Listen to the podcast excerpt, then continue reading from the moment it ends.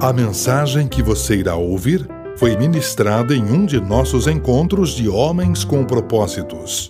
Acesse nosso site www.homenscompropósitos.com.br e conheça-nos. Agradecemos sua visita.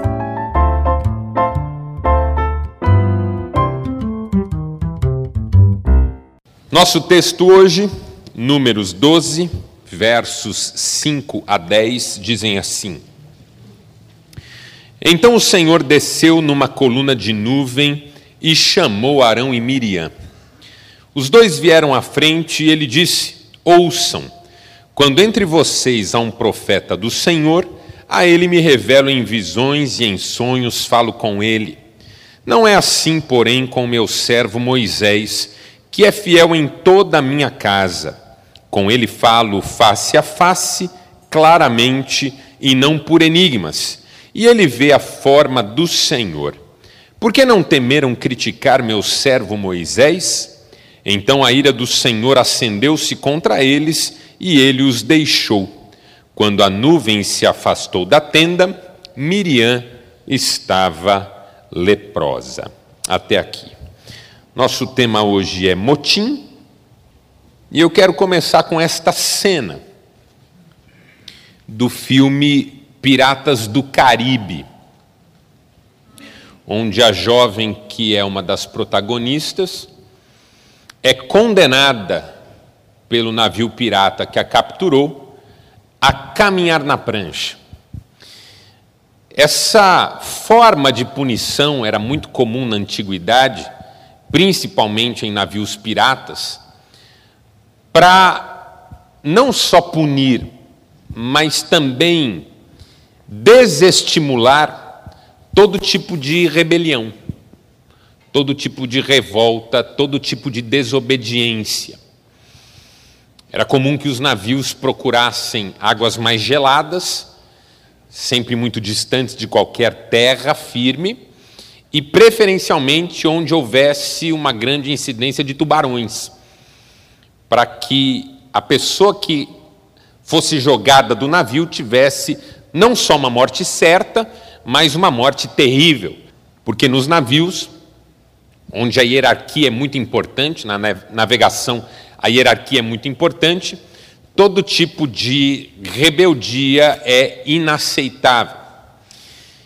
E quando eu vi essa cena, quando eu pensei nessa cena, nessa metáfora da caminhada na prancha, eu também pensei quantas vezes a gente não tem vontade de fazer isso com algumas pessoas. Porque às vezes na vida a gente tem vontade de jogar alguém fora do barco. A gente até faz isso. Por exemplo, bloqueia no Facebook. É um jeito de jogar para fora do navio manda embora da empresa, suma daqui, pega suas coisas, não, não apareça mais na minha frente. Mas, em geral, isso não é possível. Não dá para a gente viver a vida tirando as pessoas, jogando as pessoas fora da vida da gente. Um filho, por exemplo. Quando o filho se rebela, quando o filho desafia, tem pai que tem vontade de pôr o filho para fora filho, some daqui, vai viver sua vida, essa casa é minha. Só que assim, falta combinar com a esposa, né? Que aí você fala, ah, mandei o, o Júnior embora. Aí ela fala, pelo amor de Deus, prefiro que você vá embora. Mas deixa. Então não é fácil você pôr as pessoas para caminhar na prancha. Como é que lida com gente que não aceita o que a gente pensa, o que a gente quer, o que a gente decide? Por que, que eu estou falando sobre isso? Porque esse episódio que nós lemos é um episódio curioso da vida de Moisés. Essa imagem é uma ilustração de uma Bíblia publicada em 1908, que conta a história bíblica através de imagens. E essa imagem é exatamente desse episódio em que Miriam e Arão se insurgem contra Moisés. E assim, existem coisas que as pessoas fazem com a gente que são graves por si mesmas. Mas tem coisas que, embora não sejam tão graves em si mesmas, funcionam como a gota d'água. Então, se a sua mulher descobre que você tem uma amante, isso para ela é grave por si mesmo, em tese. Então ela vai largar de você porque você tem uma amante. E ela descobriu, e agora ela não quer ver você pintado de ouro. Ainda que ontem vocês foram jantar fora e ela parecia tão feliz. Mas às vezes o que acontece é que a mulher que é largar do marido não porque ele tem uma amante, não porque ela descobriu algo, mas porque ao longo dos últimos anos o desgaste foi tomando conta, e aí porque ele não guardou o sapato, ela quer separar. Aí o cara fala: Mas escuta, você quer separar de mim por causa disso? Não é por causa disso, isso funcionou como a gota d'água, o estupim. Então não é, é igual sociedade. Tem hora que você descobre que seu sócio está te roubando. Cara, vou te matar, vou te pôr no pau, vou te processar, eu não quero mais ver você. Mas às vezes você quer terminar uma sociedade porque o cara mexeu sua mesa de lugar. Aí você fala, pô, mas vai terminar por causa de uma mesa? Não é por causa de uma mesa. A mesa foi a gota d'água. Porque algumas coisas crescem dentro da gente silenciosamente. Alguns sentimentos crescem dentro da gente silenciosamente. E quando eles ganham corpo, vira e mexe, eles eclodem. E aí a gente toma decisões drásticas diante de cenas, de fatos, de situações que não são tão drásticas ou que não justificariam. Por que, que eu estou falando isso? Porque nesse episódio que nós lemos, o Arão e a Miriam se insurgem contra Moisés a ponto de dizer que ele não tem mais condições de ser líder. Que ele não pode mais liderar o povo de Israel. E por que, que eles falam isso? Em tese, porque Moisés arrumou uma mulher etíope. Ora, mas espera aí. O Moisés que atravessou o Mar Vermelho, o Moisés que mandou dez pragas no Egito, o Moisés que fez pão cair do céu, o Moisés que tirou água da rocha, não serve para ser líder porque casou com uma etíope? Que arrumou a mulher etíope? Sabe aquele, aquele, aquele pai seu, o avô, quem sabe, ou mesmo você, está lá com seus 70, 80, 90 anos, tem algum dinheirinho e arruma uma namorada. Aí a família diz assim: vamos ter que interditar. Todo respeito a você que tem 80 anos, hoje o teste não está aqui para eu mexer com ele. Diz que o sujeito. Né, tá, tem o Abraão lá, né? O Abraão. Aliás, essa história foi o Abraão que me contou, né? Diz que o sujeito de 90 anos começou a namorar uma menina de 25. O amigo falou: Rapaz, como é que você com 90 anos consegue namorar uma menina de 25? Eu falei: Eu menti a idade. Ele falou: Mas mentiu a idade como? Eu falei: que eu tinha 100. Aí demore. Essas coisas funcionam pelo jeito, né? Sabe quando o, o cara arruma uma namorada e a família vamos interditar, porque vai que ele gasta o dinheiro com essa louca aí e tal. Foi mais ou menos esse tipo de coisa que a Miriam e o Arão quiseram fazer com Moisés, porque o Moisés casou com uma mulher, ah, queriam interditar ele, tirar a liderança dele do povo, quem ele pensa que é, a gente também pode liderar, e, e aparentemente eles fizeram um movimento forte contra Moisés. Mas onde que eu quero chegar? Certamente não foi por causa do fato de Moisés ter casado com uma etíope. Isso provavelmente vinha de longe.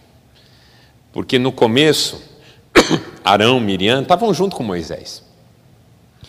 Acho que foi passando o tempo, por que só ele decide? Por que é sempre do jeito dele? Por que, que a gente também não pode fazer do nosso jeito? E aí tem uma hora que essas dúvidas, essas perguntas, esses incômodos que estão sendo fermentados lá dentro vêm para fora. E uma coisa que toda pessoa que é líder tem que saber é que cedo ou tarde alguém vai se insurgir. Cedo ou tarde alguém vai dizer: não quero mais que seja do seu jeito, ainda que você seja o líder. Pode ser um filho em casa, pode ser um funcionário, pode ser um amigo, pode ser um sócio, pode ser qualquer um. A rebeldia, o trato com a rebeldia, a oposição, o levante, até mesmo a injustiça faz parte do processo de uma liderança.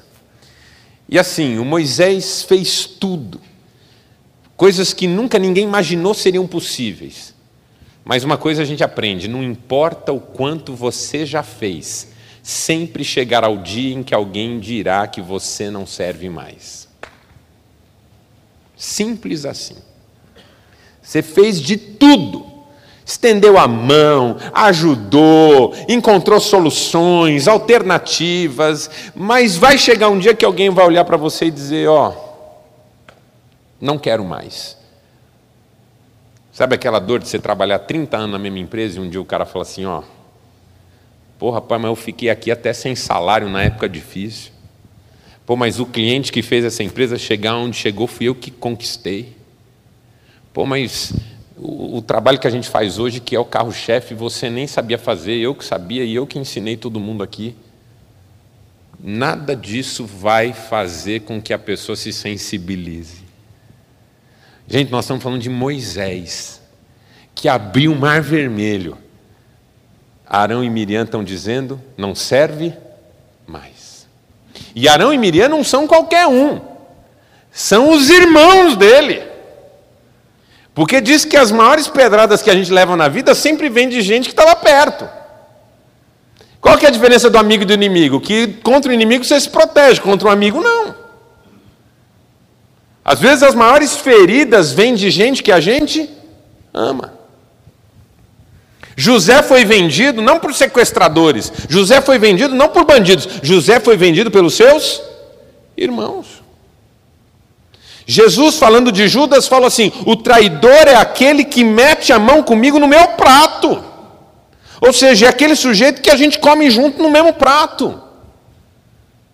Isso é de uma comunhão no mundo antigo, você participar do prato do seu amigo é de uma comunhão profunda. Jesus está dizendo: meu traidor é o que come no prato comigo. Então tudo isso faz parte na vida de quem tem algum tipo de relevância, porque, como alguém já disse, se você nunca quer ter problema com ninguém, não diga nada, não pense nada, não faça nada, não seja nada. Aí você não vai ter, quer dizer, não vai ter problema. Mesmo assim, ainda pode ter problema com o vizinho, né? Que estaciona o carro dele na sua vaga. Ainda pode ter problema. Então, ser líder é, de alguma maneira, enfrentar a rebelião, a oposição e tudo mais. Ah, Tércio, você chegou. Falei de você agora há pouco. Disse, disse isso do diabo, né? Que quando você fala o nome ele vem, né? Sem problema. Eu aprendo algumas lições com esse episódio que eu queria compartilhar com você rapidamente. Primeira,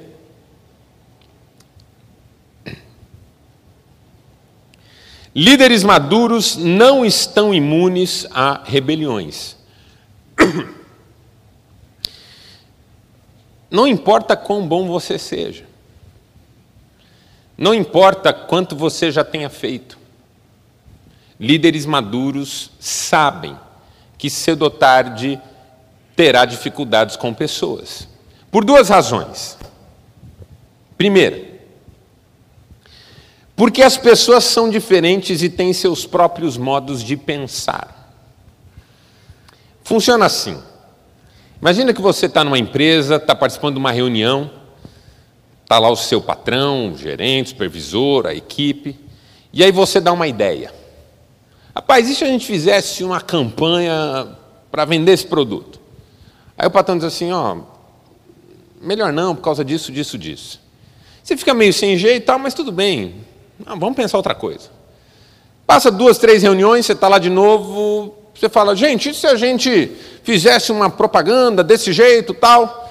Aí o patrão fala: não, não, não vamos fazer isso não, porque a gente já fez no passado, não deu certo, tal. Aí você fica meio constrangido. Aí passa umas três reuniões, você fala assim: e se a gente contratasse um serviço, tal, não sei o quê? O patrão fala assim: não, não vamos fazer isso não. Na primeira ideia que você deu e o patrão rejeitou, você falou: puxa, não gostou da ideia. Na segunda ideia que você deu e o patrão rejeitou, você falou: puxa, ele não gostou da ideia. Na terceira ideia que você deu e o patrão rejeitou, você fala assim: ele não gosta de mim. Entendeu a mudança de eixo? Ele não gosta de mim. Vira pessoal. Por quê? Porque começa a parecer que você não tem valor, que você é burro, que você é incapaz de dar uma boa ideia. E aí você começa a tomar isso como ofensa. Aí você vai sair da reunião e fala assim: rapaz, você percebeu que não posso dar ideia aqui? Que é só ideia vir de mim, ele é contra? Aí o outro fala assim: rapaz, é, acontece comigo também. Aí de repente já começa a virar um, um diz que diz. Por quê? Porque você ter o seu jeito de ser e de pensar rejeitado dá a sensação de que você não tem lugar nesse mundo que você vive. Seu filho faz isso. Seu filho é adolescente, ele fala assim: escuta, por que tem que ser do seu jeito? Por que, que eu tenho que chegar a esse horário? Por que, que eu não posso ir com os meus amigos? Assim, por que, que a vida não pode ser do meu jeito, tem que ser sempre do seu? A pessoa se incomoda porque dá a sensação de que ela não tem o valor que ela quer ter.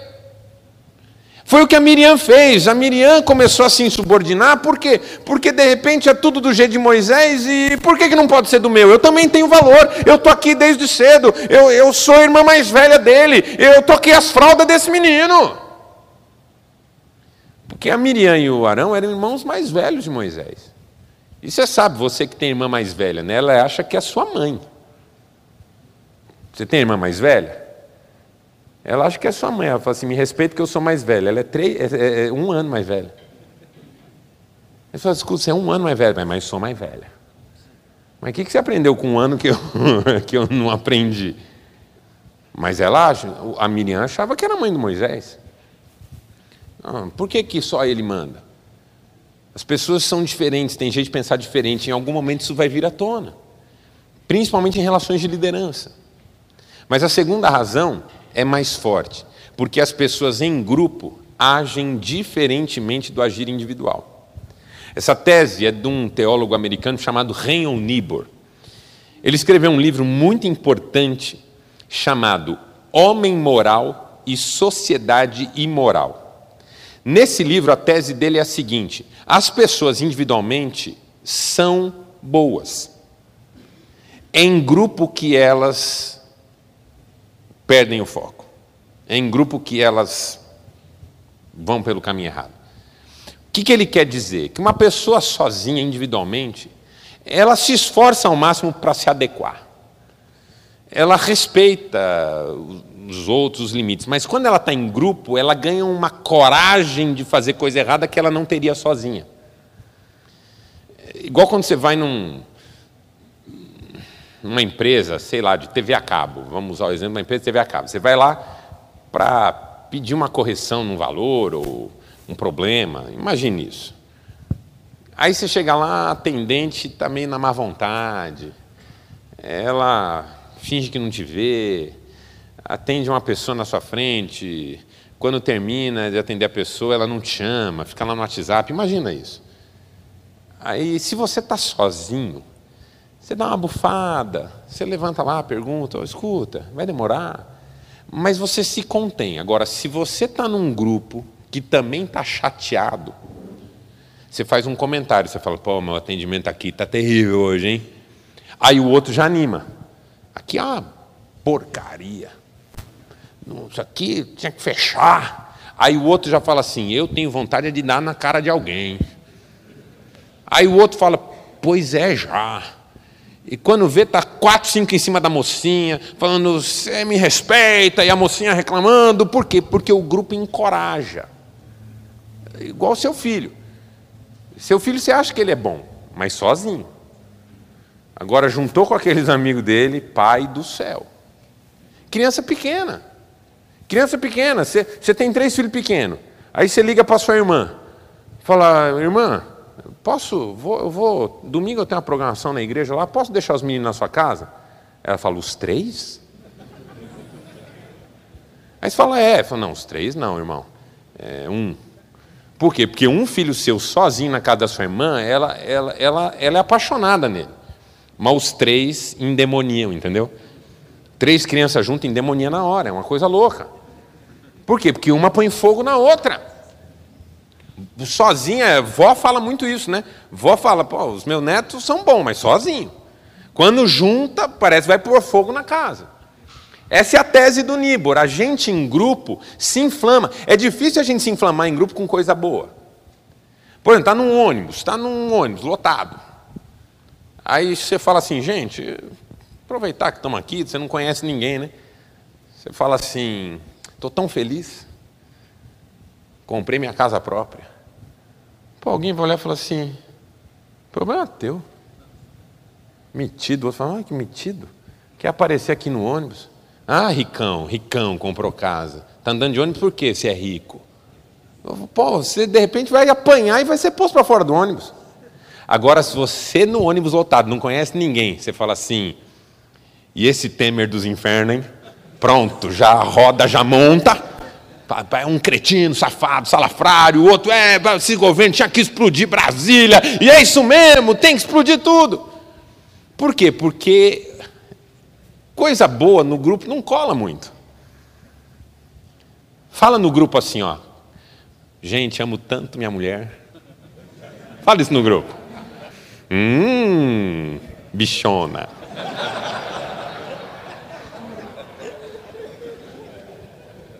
Agora fala no grupo assim. Cara, arrumei um amante, os caras, nossa, conta aí. Quem que é? Quem que é? Cara, grupo gosta de coisa errada. Grupo gosta de coisa errada. A Miriam tá lá com um monte de sentimento ruim. Mas a hora que ela encontra no Arão a identificação, pega fogo o negócio. E eles se rebelam contra Moisés. Então, se você quer trabalhar com pessoas, não se assuste.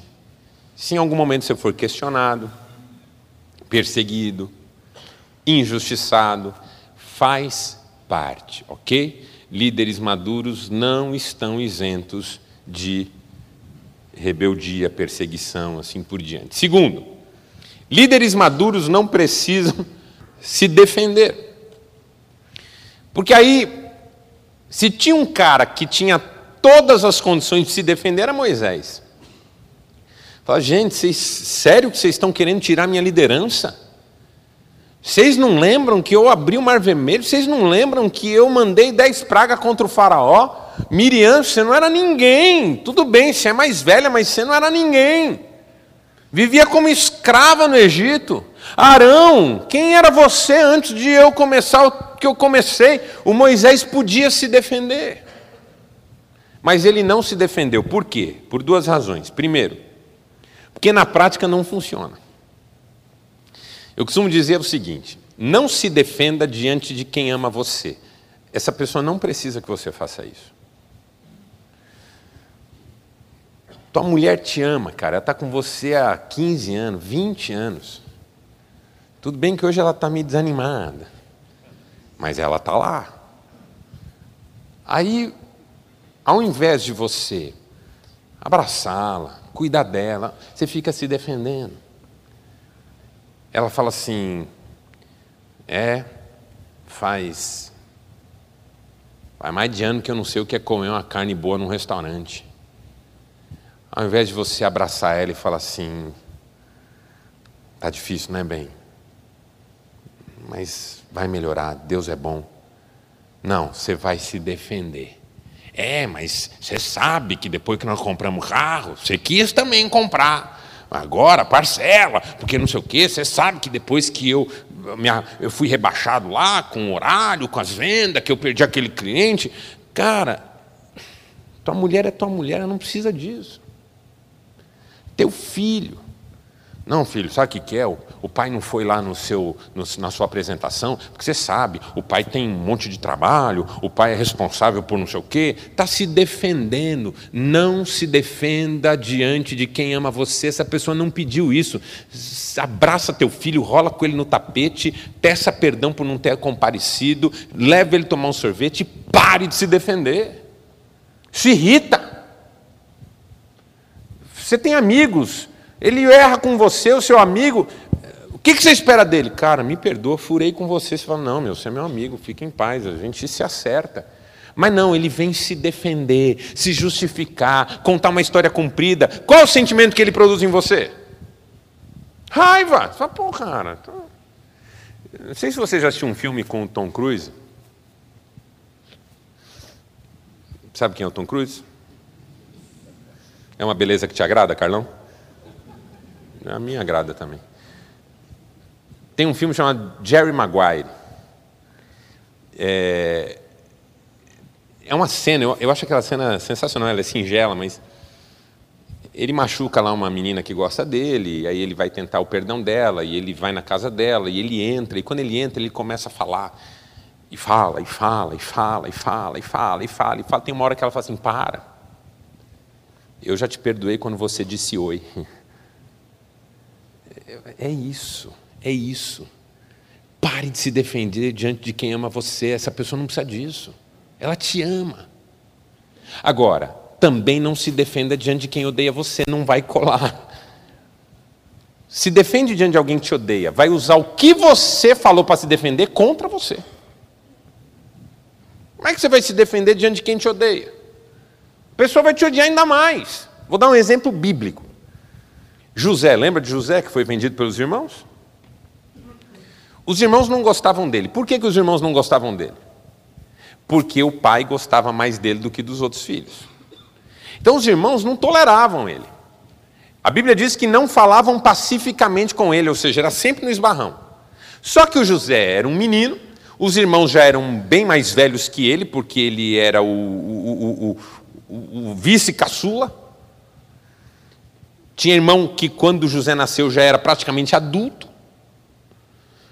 Aí o José, menino, queria agradar os irmãos. Então, os irmãos não gostavam dele e ele queria agradar os irmãos. O que, que ele fazia? Os irmãos estavam reunidos, sempre longe de José, que não gostavam dele. Aí o José ia lá. Os irmãos davam uma gelada nele. Aí ele queria quebrar o gelo. Ele falava, gente, tive um sonho. Aí alguém falava, ixi, lá vem. Não, deixa eu contar o meu sonho para vocês, vocês vão gostar. Sonhei que a gente estava colhendo. E eu colhi um feixe bem assim grande, pus o meu feixe em pé, vocês puseram os seus feixes em pé. Aí, de repente, os feixes de vocês se dobraram na frente do meu. É, ajudou muito. Quebrou muito o gelo. O que, que os irmãos sentiam? Mais raiva ainda a ponto de fazerem o que fizeram com José. Então não adianta. Tem horas que o silêncio é a melhor resposta. Cara, o cara lá está falando mal de você, o que, que você diz? Não tem nada para dizer. Pô, mas ele está falando isso, isso, isso. Cara, você é meu amigo. Eu preciso me defender para você? Não, não, pelo amor de Deus, eu sei que você não é esse cara, então. Mas você vai deixar quieto? O que você quer que eu faça? Que eu fale mal de volta? O que você veio procurar aqui? O troco? Você achou que eu fosse falar também mal do cara, igual ele fala de mim? Agora, se você ouve o cara falar mal de mim e acredita, você não me conhece. Então tem hora que é melhor o silêncio do que entrar no jogo. Moisés fez isso. E por que, que Moisés fez isso? Por causa dessa segunda razão. Porque na prática, quando você não se defende, Deus defende você. Porque aí Deus aparece para o Arão e para Miriam. Fala: escuta, Arão, Miriam, vem cá um pouquinho. Vocês estão falando contra o meu servo Moisés?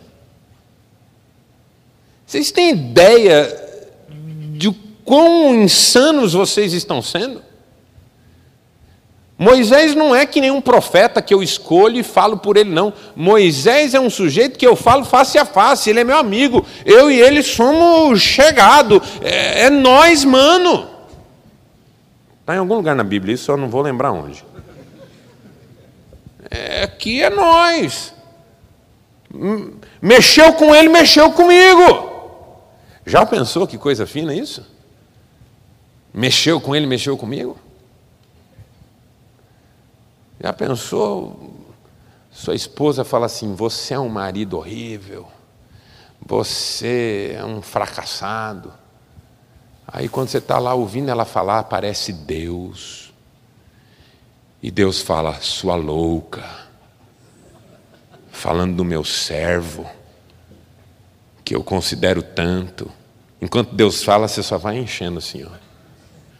Foi o que Deus fez em favor do Moisés. Defendeu Moisés. Quando os fariseus estavam criticando Jesus, criticando Jesus, Jesus disse uma frase que eu acho emblemática. Ele disse assim: a sabedoria é justificada pelos seus frutos. Pelos seus frutos. O tempo dirá. Eu não vou me defender. Deus é minha defesa. Eu sei quem eu sou e sei o que eu estou fazendo. Estou convicto de que eu não fiz nada errado. Não vou me defender. A minha defesa virá do Senhor. O salmista no Salmo 37 diz assim: Ele deixará clara como alvorada a tua justiça e como o sol do meio-dia a tua inocência. Ele vai fazer isso. Quando você se defende, você se defende. Quando você não se defende, Deus defende você. E isso é maravilhoso. Entregar para Deus, não sair em defesa própria porque diante de quem te ama, não é necessário. E diante de quem te odeia, nunca funciona. Terceiro, líderes maduros não guardam rancor. Líderes maduros não guardam rancor. Aí Deus termina de falar com Arão e a Miriam, se ausenta, a presença de Deus era representada por aquela nuvem, quando a nuvem vai embora, a Miriam está leprosa. E isso apavora todo mundo. Meu Deus, a Miriam leprosa, irmã do Moisés. Assim, se se eu fosse o Moisés, eu ia olhar para a Miriam e falar: bem feito. Mexe comigo. Faz, faz o que você fez comigo, você vê só um certo contentamento, entendeu? Quando eu tinha uns 20 anos, namorava a Cristiane ainda, eu estava vivendo um momento de fé muito profundo, muita experiência com Deus, mas juventude, você sabe como que é a juventude? Alguns aqui estão esquecendo, mas a maioria lembra. A juventude. E, e eu fui, levei, levei Cristiano numa lanchonete. E aí, eu não sei se o garçom se engraçou por causa da Cristiane, eu não sei o que aconteceu, o cara me deu uma humilhada, entendeu? Me tratou super mal, não trouxe um, um, o que eu pedi, foi uma coisa meio gritante assim. E eu fui conversar com o gerente no final, porque eu fiquei envergonhado diante da minha namorada, e falei, rapaz, não pode fazer assim não, o cara me deu uma distratada. Eu não pensei duas vezes, falei assim, ó, seguinte, eu podia processar vocês, podia fazer um monte de coisa, mas não vou fazer nada. Eu vou orar a Deus para pôr a mão dele sobre vocês. E saí de lá meio bravo e falei: Senhor, isso não está certo e tal. Aí passou umas três semanas, quatro semanas, eu passei lá de carro na frente e o negócio estava fechado. A hora que eu vi, eu falei: a minha oração é outra conversa. Eu, eu abro e fecho coisa agora. Primeira vez que eu contei isso, tinha um sujeito dono no restaurante onde eu como, ele falou, pastor, você gosta de lá onde você vai? Eu falei, é mais ou menos, irmão, mais ou menos. Está faltando um atendimento mais VIP lá. Mas o que eu quero dizer é o seguinte: eu não acho que fechou por causa da minha oração, nada disso. Mas eu fiquei contente. Na minha juventude, na minha imaturidade, eu achei que eles mereceram É na imaturidade que você comemora o revés de quem te fez mal. Se eu tivesse aprendido com Moisés naquela época, eu teria orado para que Deus os abençoasse. Porque foi isso que o Moisés fez pela Miriam. A hora que ela parece leprosa, o Moisés intercede por ela e fala: Senhor, deixa ela assim não. É, ela errou, mas deixa ela assim não. Deus diz para Moisés o seguinte: Moisés, se uma filha cuspisse no rosto de um pai, pelo menos uma semana de castigo ela ia ter que encarar. Então a Miriam vai ficar uma semana assim, mas é por causa da intercessão de Moisés que a Miriam não fica leprosa para sempre. O que, que é isso? Coração perdoador, coração leve. Tentou me fazer mal, mas eu não vou querer o mal. Porque se você tentou fazer mal para mim, esse é um problema seu, não é um problema meu. Eu não quero o seu mal. Porque se eu quiser o seu mal, o que era um problema seu, agora é um problema meu também. O que era sujeira no seu coração, agora é sujeira no meu também. Essa é a beleza do que Moisés faz. Por quê? Primeiro, porque ele sabia que o rebelde faz mais mal a si do que ao outro. Essa é uma coisa que você tem que entender. Que a pessoa que age assim, ela faz mais mal para si mesma que, do que a você. No final, ela vai terminar sozinha. Esse tipo de gente que não agrega nunca, que sempre está ruim, que está sempre reclamando da vida, que está sempre encontrando motivo para romper, esse tipo de gente vai terminar sozinha. A sabedoria é justificada pelos seus frutos é gente sofrida, é gente que merece compaixão. Ah, mas é difícil. É difícil, por isso que merece compaixão. Gente bacana não precisa de compaixão. Você não sai com aquele seu amigo legal pra caramba por compaixão. Você sai com ele porque ele é legal pra caramba. Compaixão se destina para gente que não tem atributo que você possa valorizar de imediato. Aí você fala: não, eu não posso destinar contra essa pessoa sentimentos ruins, porque ela, ela precisa de ajuda. Moisés faz isso com Miriam, porque ele sabe que a Miriam está fazendo mais mal para si do que para ele. E segundo, ele cria em Deus e na sua soberania. Eu vou contar uma história rápida. Rei Davi está fugindo de Absalão, seu filho, que usurpou seu trono e conseguiu voltar o exército contra Davi. Jurou Davi de morte e começou a persegui-lo para matá-lo. Davi foge com meia dúzia de homens leais. E na fuga, passando por uma região desértica, aparece um sujeito chamado Simei, descendente de Saul, que começa a gritar com Davi, xingar Davi, dizer: "Você merece tudo que está acontecendo pelo que você fez a Saul". E Davi não fez nada contra Saul, muito pelo contrário. Mas o Simei xinga, grita e tal. Mas ele grita tanto, ele xinga tanto, que um dos homens diz, Davi fala assim: Meu senhor, o senhor dá a ordem, eu desço da carruagem e mato esse cão sarnento com a minha espada. O Davi olha para o comandante e diz assim: Guarda a tua espada na bainha. Se Deus mandou que me ofenda, que me ofenda. Eu tenho coisas muito mais importantes para pensar. Isso é espetacular. Deus mandou que ele me ofenda. A convicção de que Deus está no controle até de situações onde tem gente contra mim. Uma vez eu fui, há muitos anos já, eu fui muito perseguido por uma pessoa muito poderosa. Caluniado, tá, aquela coisa toda. E aí um dia alguém falou assim para mim: rapaz, te cuidem. Porque é possível que tenha até detetive atrás de você para pegar alguma coisa errada na sua vida. Aí aquilo me assustou. Mas depois aquilo me fez um bem tão grande. Porque tudo que eu ia fazer, eu pensava assim: já pensou ter um detetive? Eu tenho que fazer direito. Rapaz, pensa um ano sem pecar.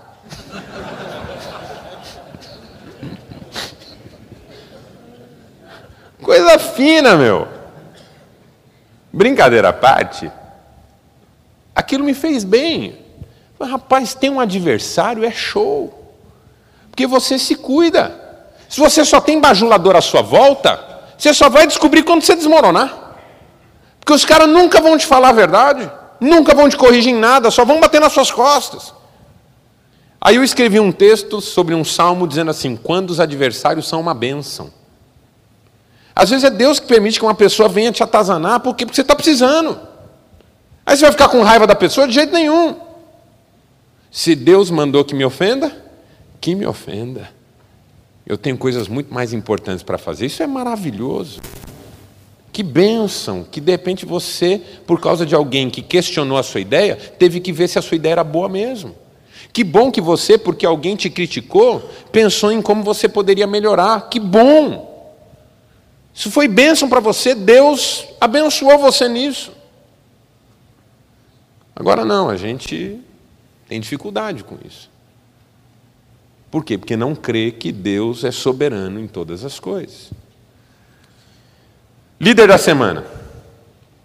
Desmond Tutu, arcebispo da Igreja Anglicana, Prêmio Nobel da Paz em 84 por sua luta contra o apartheid. Frase dele: Meu pai sempre dizia: não levante a sua voz, melhore os seus argumentos. Legal, né? Melhore os seus argumentos. Uma boa dica para todos nós. E a frase de Jesus Cristo, Mateus 5, 10 a 12: Bem-aventurados os perseguidos por causa da justiça, pois deles é o reino dos céus. Bem-aventurados serão vocês quando por minha causa os insultarem, perseguirem e levantarem todo tipo de calúnia contra vocês.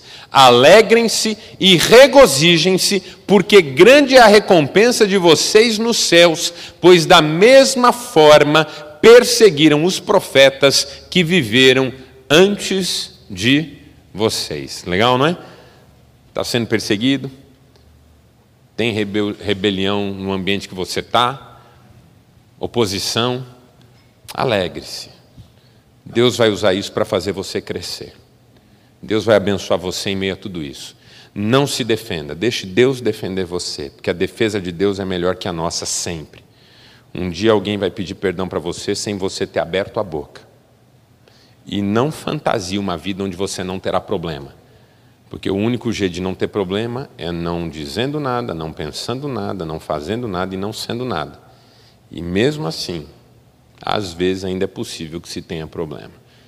Que Deus te abençoe. Vamos ficar em pé e vamos fazer uma oração.